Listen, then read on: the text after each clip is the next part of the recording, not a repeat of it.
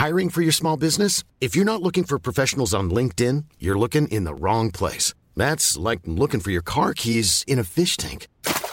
LinkedIn helps you hire professionals you can't find anywhere else, even those who aren't actively searching for a new job but might be open to the perfect role. In a given month, over 70% of LinkedIn users don't even visit other leading job sites. So start looking in the right place. With LinkedIn, you can hire professionals like a professional. Post your free job on linkedin.com slash people today. Pour moi, c'est les premiers souvenirs, c'est les finales Edberg-Becker à Wimbledon. J'étais pour Edberg au taquet parce que c'était un blond comme moi. Euh, Je vibrais quand je jouais au tennis. Quoi. Quand il a gagné Wimbledon en 96, j'étais à genoux. Il avait 13 ans, j'étais à genoux dans mon salon avec les larmes aux yeux. Quoi.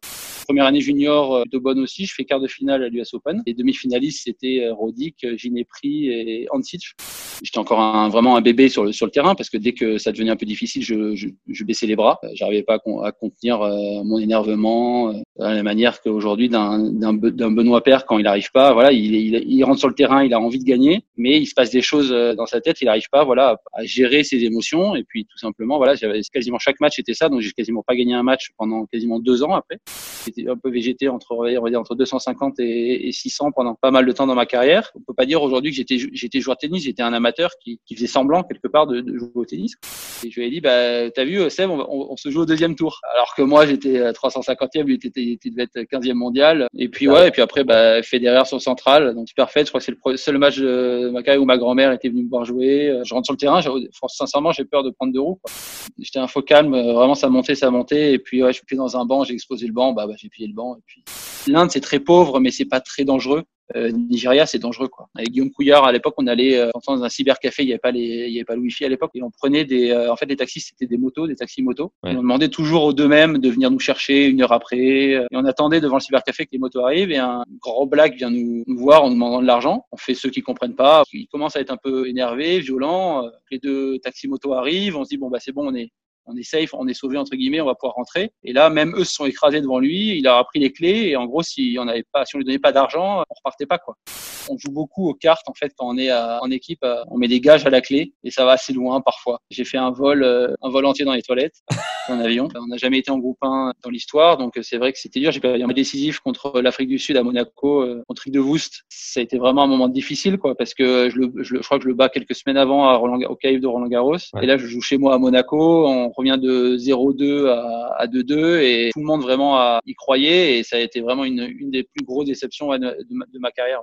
J'ai failli m'entraîner avec Ronald Lagenor, qui est venu à Monaco, que mon père connaissait, qui était prêt, voilà, et puis il m'a fait une proposition financière et puis je ça un peu trop à, l'époque, mais avec le recul, voilà, c'était aussi j'ai eu un peu peur de me mettre en danger et d'y aller quoi. Ouais, Gilles, on se, on a, on a le même âge, on a joué des doubles ensemble, euh, on a voyagé ensemble en junior. Puis voilà, après ça s'est, bien passé euh, au niveau sportif. Ça aide énormément parce qu'il a gagné ses premiers tournois, il a fait le quart de finale à Wimbledon. C'est plus facile quand ça se passe comme ça. Le match contre Nadal avec euh, avec Gilles, c'était quand même violent comme émotion. Ouais, à Wimbledon quand il bat Nadal, euh, je même plus score, c'est 14-12 au cinquième. Tu veux que je te la chante? Je serais chaud, ouais. Giuscio do nostro paese, se rideva tu, pas vaillou. Euh, par exemple, on passe dans le, dans le couloir où tu as tous les vainqueurs depuis le- la création du Masters. Je peux te dire que je mets une demi-heure à, à faire le couloir parce que je m'arrête, euh, je regarde euh, qui a gagné en 64 le double. Enfin voilà, je suis, j'adore voir, j'adore voir les noms. When you make decisions for your company, you look for the no brainers. And if you have a lot of mailing to do, stamps.com is the ultimate no brainer. It streamlines your processes to make your business more efficient, which makes you less busy. Mail checks, invoices, legal documents, and everything you need to keep your business running with stamps.com.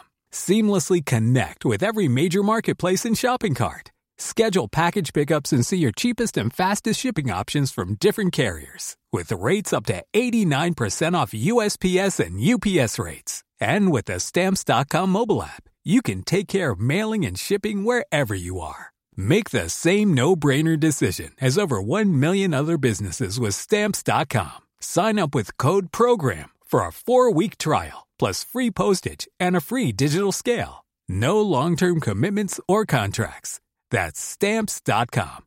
Code PROGRAM.